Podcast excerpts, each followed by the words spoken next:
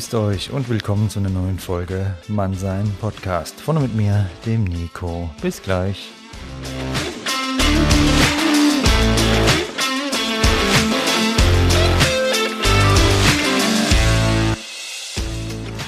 Ja, ich freue mich sehr, dass ihr und eure Kleinen heute bei dieser Folge am Start seid. Nein, ich will damit eure Kleinen niemanden beleidigen, sondern ich meine damit euer inneres Kind.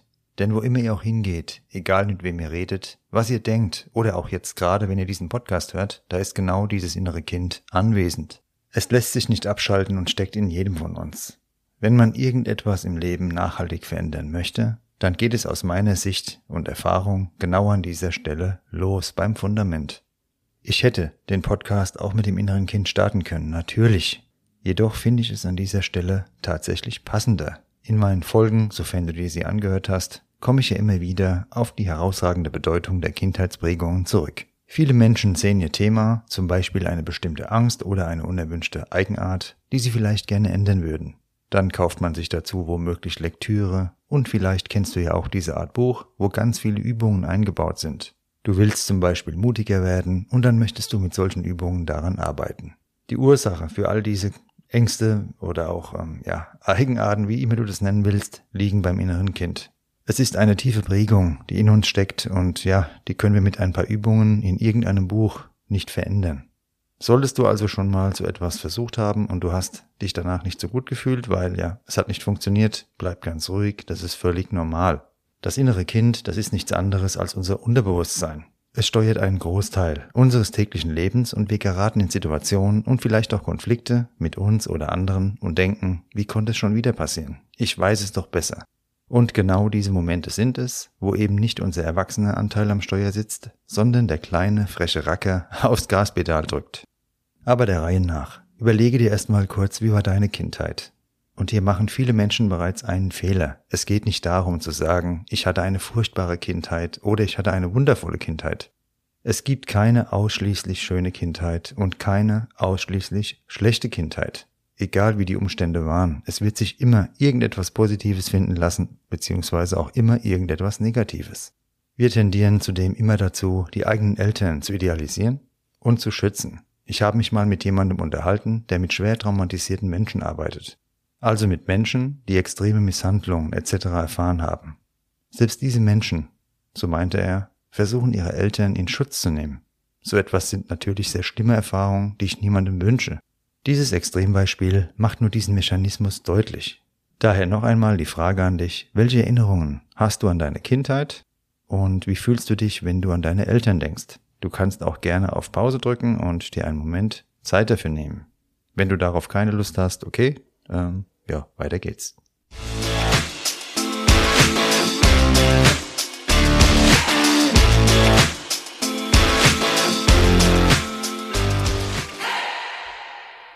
Dieses Gefühl gibt bereits einen ersten Anhaltspunkt. Wie ich es dir ja bereits in den vorherigen Folgen gesagt habe, entstehen unsere Prägungen in frühester Kindheit. Sie gehen im Mutterleib los, unser Urvertrauen oder unser Urmisstrauen bildet sich in den ersten beiden Lebensjahren. Und in den ersten sechs Lebensjahren, da finden neuronale Verknüpfungen in unserem Gehirn statt, die Einfluss auf alle Bereiche unseres späteren Lebens nehmen. Die Festplatte, so könnte man sagen, wird dort beschrieben. Und war es eine sehr stressige Zeit für uns, kann man dies sogar im MRT nachweisen. Im Gehirn entsteht so nämlich eine sogenannte Stressnarbe. Wir bleiben lebenslang anfälliger für Stress. Wenn du dich schnell aufregst, schnell verunsichern lässt und so weiter, dann verrichtet genau diese Grundprogrammierung in einem Automatismus ihre Arbeit. Du brauchst und solltest dich dafür nicht verurteilen. Das innere Kind, das ist sehr mächtig. Es unter Kontrolle zu bringen, ist eine lebenslange Aufgabe, und zwar für jeden Menschen dieser Welt. Du siehst tagtäglich Menschen, die davon keine Ahnung haben oder haben wollen. Du siehst die Auswirkungen davon. Es spricht absolut für dich, dass du nicht zu dieser Sorte Mensch gehörst und dich mit diesem Thema auseinandersetzt. Es hat viele positive Auswirkungen auf dich und die Menschen in deiner Umgebung zum Thema des inneren Kindes, da gibt es unzählige Bücher. Es gibt zahlreiche Anleitungen, Hilfestellungen und Übungen. Wie ich es dir eben schon gesagt habe, mich haben diese Übungen nur überfordert. Überfordert in dem Sinn, dass sie bei mir nicht funktioniert haben. Vielleicht machst du damit auch bessere Erfahrungen oder hast sie schon gemacht. Probier's aus. Wie dem auch sei, ich gebe dir einen anderen Impuls mit heute, denn ja, Die ganzen Standardtipps, die kannst du überall sonst nachlesen. Wenn das innere Kind, also dein Unterbewusstsein, entstanden aus den Prägungen deiner Kindheit, als Ursache für unerwünschte Verhaltensweisen oder Verhaltensmuster in Frage kommt, dann bist du wirklich schon sehr weit, wenn du das verstanden hast. Glaub mir, Glückwunsch. Jetzt stehst du also da mit dieser Erkenntnis und ja, was jetzt? Es ist ein hochkomplexes Thema, hier ist es klar, und ich maße mir absolut nicht an, hier die Patentlösung anzubieten. Ich rede allerdings aus meiner Erfahrung zu dir und die schaut wie folgt aus. Jede Reaktion folgt einem Reiz. Wenn du also Angst vor Menschenmengen hast, löst dieser Reiz in dir vermutlich den Impuls Vermeidung oder Flucht aus. Wenn du dich über bestimmte Verhaltensweisen plötzlich extrem aufregst, wirst du wütend, gehst vielleicht in einen Konflikt, den du später bereust. Zwischen Reiz und Reaktion, da liegt immer ein Zeitfenster. Dieses ist in manchen Situationen gefühlt vielleicht nicht vorhanden, doch es existiert. Nun gibt es vereinfacht gesagt zwei Wege, wie du dieses Zeitfenster nutzen kannst, um etwas zu tun oder um etwas zu vermeiden. Beispiel 1, um etwas zu tun. Du siehst deine Traumfrau oder deinen Traummann, überlegst, ob du sie oder ihn ansprechen sollst, in dir steigen Ängste hoch und du tust nichts. Hier gilt es, dieses Zeitfenster möglichst klein zu halten. Also wenn du etwas tun willst, dann halt das Zeitfenster klein, komm sofort in Aktion, denn je größer das wird, desto mehr Ängste und Zweifel wirst du entwickeln und dann irgendwann handlungsunfähig. Beispiel 2, um etwas zu vermeiden. Du regst dich über eine bestimmte Verhaltensweise auf und fängst eine sinnlose Diskussion an, die du im Nachhinein bereust. Dich hat also irgendetwas aufgeregt. Dann verzögere deine Reaktion so weit wie möglich. Je größer das Zeitfenster wird, desto entspannter wirst du wieder und am Ende bist du froh, nicht aus deiner Ruhe gekommen zu sein. Oder zumindest milder als bei einem kräftezehrenden Konflikt. Du kennst selbst deine Punkte und überlege dir jetzt nochmal genau, welche das sind. Jetzt fragst du dich vielleicht, was hat denn das jetzt mit dem inneren Kind zu tun, was der mir da erzählt? Bei bestimmten Reizen, da wird unser inneres Kind angetriggert. Wir haben das Gefühl, nicht selbstbestimmt zu handeln. Der Erwachsenenanteil von uns, der tritt in den Hintergrund. Durch sofortige Reaktion, wenn du etwas möchtest, machst du den Ängsten dieses inneren Kindes einen Strich durch die Rechnung. Durch ein Hinauszögern. Wenn du eine Verhaltensweise von dir vermeiden willst, verhinderst du seine Geisterfahrt. Ein Kind am Steuer, das ist brandgefährlich und in all diesen Situationen gilt es daher, diesen Zustand möglichst zu vermeiden. Aber entspann dich, niemand ist perfekt, es ist utopisch, sein inneres Kind immer und jederzeit voll unter Kontrolle zu halten. Wenn du jedoch Wiederholungen feststellst in deinem Leben, die dir nicht gefallen und die du gerne ändern würdest, liegt genau dort der Schlüssel. Am Anfang kann so etwas sehr, sehr anstrengend sein. Du weißt aber nun warum. Dein Betriebssystem wurde bereits angelegt. Du kannst dich reflektieren, dir damit Dinge bewusst machen und Beziehungen bewusst gestalten und so weiter. Aber gewisse Verhaltensweisen, Situationen und Worte werden dich bzw. dein inneres Kind immer antriggern. Es liegt an dir, ob du ihm, also dem inneren Kind, dann die Macht über dein Leben überlassen möchtest oder dies aktiv verhinderst, auch wenn es sich manchmal verdammt schwer anfühlt. Du kennst die zwei Optionen, du willst etwas tun, traust dich nicht oder du tust etwas und bereust es. Als Erwachsene haben wir die Aufgabe, die volle Verantwortung für unsere Worte und Taten zu übernehmen. Indem wir eine Distanz zwischen Reiz und Reaktion bringen, werden wir wieder klar und versetzen uns in die Lage, aus einer rational denkenden Verfassung heraus genau diese Verantwortung auch wahrzunehmen. Das ist ein ganz entscheidender Schritt, um sich selbstbestimmt zu fühlen. Aus hochsteigenden Emotionen heraus zu handeln, verursacht ein Gefühl der Ohnmacht und schwächt unser Selbstwertgefühl. Ein weiterer Schritt ist, sich die Ursache genau anzuschauen, die in unserer frühkindlichen Prägung liegt. Die nächste entscheidende Frage lautet daher, wie ist denn dein heutiges Verhältnis zu deinen Eltern? Wie fühlst du dich nach einem Gespräch oder Treffen mit ihnen?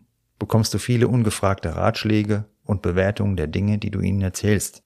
Stelle dir diese Frage und fühle die Antwort. Wie fühlt es sich an, ist hier ein ganz entscheidender Indikator. Wenn es sich, wie bei sehr vielen Menschen, teilweise nicht so prickelnd anfühlt, und du dich regelmäßig ärgerst, bevormundet oder nicht richtig wahrgenommen fühlst, da ist es schon sehr wertvoll, genau diese Dinge zu analysieren. Wir projizieren in unsere anderen Beziehungen genau diese Anteile hinein und dann wird womöglich ein lieber Mensch zum Leidtragenden dieser aufgestauten Emotionen, für die er oder sie gar nichts kann. Deshalb ist es sehr wichtig, die wahren Ursachen dessen zu kennen, was dich am Partner oder der Partnerin antriggert. Jetzt hast du die Verantwortung für dein Verhalten übernommen, machst nicht weiter andere dafür verantwortlich und kennst die Ursache. Ja, wie geht's denn jetzt weiter? Sofern du die Themen ausgemacht hast, die dich aus dem Verhältnis mit deinen Eltern belasten, gibt es unterschiedliche Möglichkeiten des Umgangs damit. Ein persönliches Gespräch mit deinen Eltern, das kann sehr wertvoll sein, ist aber nicht mit jedem möglich. Vielen Menschen fehlt die Selbstreflexion und die Einsicht. Ich würde so ein Gespräch jedoch empfehlen, die Punkte klar vortragen, die aus deiner Sicht zu einer Einschränkung deiner Lebensqualität geführt haben oder vielleicht heute noch führen. Es erfordert sicher einigen Mut und Vorbereitungszeit, jedoch ist es dein Leben und du hast es absolut verdient, dich darin wohl und frei zu fühlen. Und diese Freiheit, die ist schwer möglich, wenn du ja jedes Mal mit der Faust in der Tasche zu deinen Eltern fährst und dich nicht in einem gesunden Maß von diesen Einflüssen abgrenzt. Was kannst du tun, wenn mit deinen Eltern aus deiner Sicht kein Gespräch möglich ist oder sie bereits verstorben sind? Du kannst ihnen vergeben oder wenigstens einen Teil der Dinge, die aus deiner Sicht nicht so gelaufen sind, wie du es dir gewünscht hättest. Sie haben damals ihr Bestes gegeben. Sie wussten es jedenfalls nicht besser oder sie konnten es nicht besser. Vielleicht auch beides. Sie haben ihre Prägungen erhalten und daraus gehandelt, genau wie du, genau wie deine Großeltern und wie wir alle. So etwas ist natürlich leichter gesagt als getan. Es kann verdammt schwer sein, aber es lohnt sich, wenn du deine Lebensqualität maßgeblich verbessern möchtest. Womit du deine Lebensqualität definitiv nicht verbesserst, dich ewig daran abzumühen, deinen Eltern Vorwürfe zu machen oder eine Entschuldigung von ihnen zu fordern, die sie dir vielleicht verweigern. Damit stärkst du nur den negativen Einfluss deines inneren Kindes. Indem du deine Verantwortung dafür erkennst, wie es heute und künftig läuft, stärkst du deine Erwachsenenanteile und findest immer mehr zur Ruhe. Wie bei jedem Thema oder Problem, was dich belastet, gilt. Erstmal solltest du wirklich toxische Einflüsse abschalten. Wenn du einen Wasserrohrbruch im Keller hast, da wirst du auch nicht mit einem Eimer das Wasser herausschippen und lässt die undichte Stelle unbeachtet. Zuerst solltest du mal den Wasserhahn abdrehen, dann klärst du den Rest. Mach es hier genauso, deine Eltern haben nur den Einfluss auf dich, den du ihnen gibst. Der härteste aller Schritte dabei ist der Kontaktabbruch. Diesen sehe ich als letzte Instanz, aber auch als legitime Instanz für deine Gesundheit. Es kann auch nur ein temporärer Kontaktabbruch sein. Du kappst die toxischen Einflüsse und gibst dir und deinen Eltern Zeit zur Selbstreflexion. Stell dir einfach die Frage, welche negativen Einflüsse spürst du in deinem täglichen Leben durch deine Eltern? Diese können manchmal auch sehr diffus sein. Was wiegt schwerer bzw. einschneidender für dich? Dich immer wieder diesen Einflüssen auszusetzen oder kurz-, mittel- oder langfristig frei davon die Dinge zu klären, die dir wichtig sind. Dich immer wieder diesen Einflüssen auszusetzen oder kurz-, mittel- oder langfristig frei davon die Dinge zu klären, die dir wichtig sind. Überlege es dir einfach. Zu dem Thema, ich habe es ja schon mal am Anfang gesagt, da gibt es unzählige Ratgeber. Viele davon raten zum Vergeben aller vermeintlichen Fehler deiner Eltern. Es gibt wirklich schlimme Verletzungen und Grenzübertritte, die einige Menschen erfahren haben, und die muss man, meiner Meinung nach, niemandem vergeben. Nicht zu verwechseln damit, seinen Groll weiter zu füttern. Bist du jetzt verwirrt? Dann schau dir doch mal das Ganze aus der Vogelperspektive an. Wie ich es dir in dieser Folge gesagt habe, ist die Übernahme der vollen Verantwortung der Schlüssel genau dazu. Woher kommt denn der Groll auf die Verfehlung der Eltern? Er kommt daher, dass wir ihnen die Verantwortung dafür geben, wie gewisse Dinge heute noch bei uns laufen. Wie es heute bei uns läuft, dafür sind jedoch weder deine Eltern noch dein Partner oder deine Partnerin oder sonst wer verantwortlich, sondern nur eine Person, du. Mit dem Leben und Verfestigen dieser elementaren Erkenntnis stellt sich eine Entspannung ein, ganz, ganz bestimmt. Ja, aber so etwas geht nicht von heute auf morgen. Was ist denn jetzt das Fazit zu dieser Folge? Wir haben alle ein inneres Kind. Damit ist nichts anderes gemeint als unser Unterbewusstsein, in seinen Grundstrukturen entstanden in unserer Kindheit.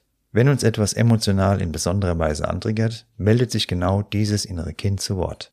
Die aktuelle Situation halten wir dabei sehr oft, und das ist falsch, für die Ursache. Sie ist jedoch nur der Auslöser. Es kann nur angetriggert werden, was bereits vorher da war. Toxischen Einflüssen solltest du dich immer sofort entziehen. Alles andere hat Zeit. Lass dir Zeit, überfordere dich nicht. Schreibe dir deine Gedanken auf und stelle so langsam, aber sicher Klarheit im Denken her. Was du dann als die Hauptpunkte dessen ausmachst, was dich belastet, kannst du deinen Eltern durch ein persönliches Gespräch oder auch einen Brief klar machen. Sind sie nichts davon zugänglich, kommt auch ein Kontaktabbruch in Frage.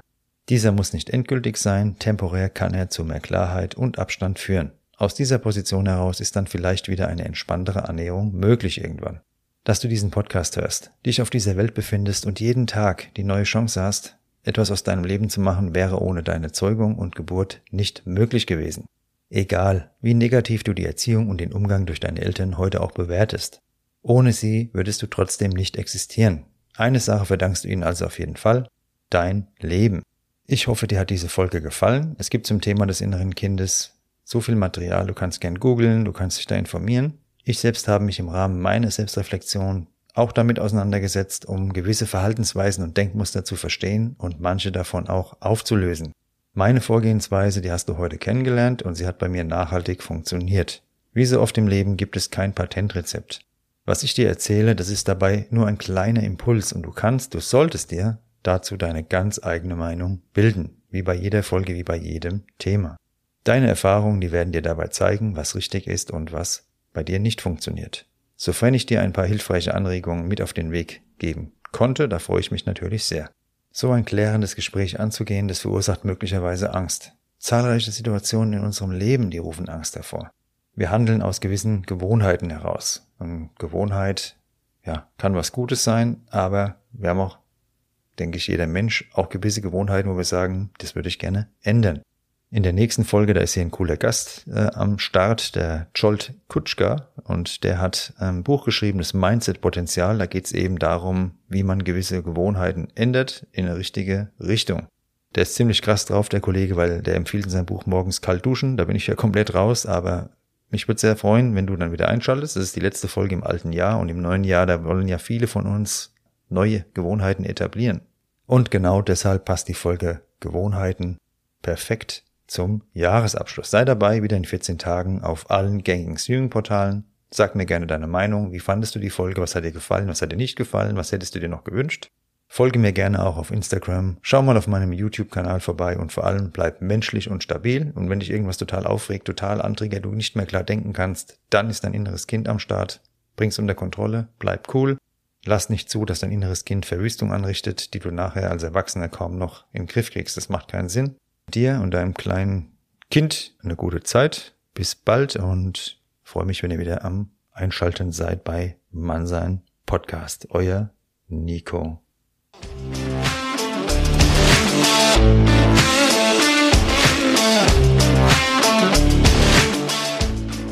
Das war Mannsein. Von und mit mir, dem Nico. Danke fürs Zuhören und bis bald.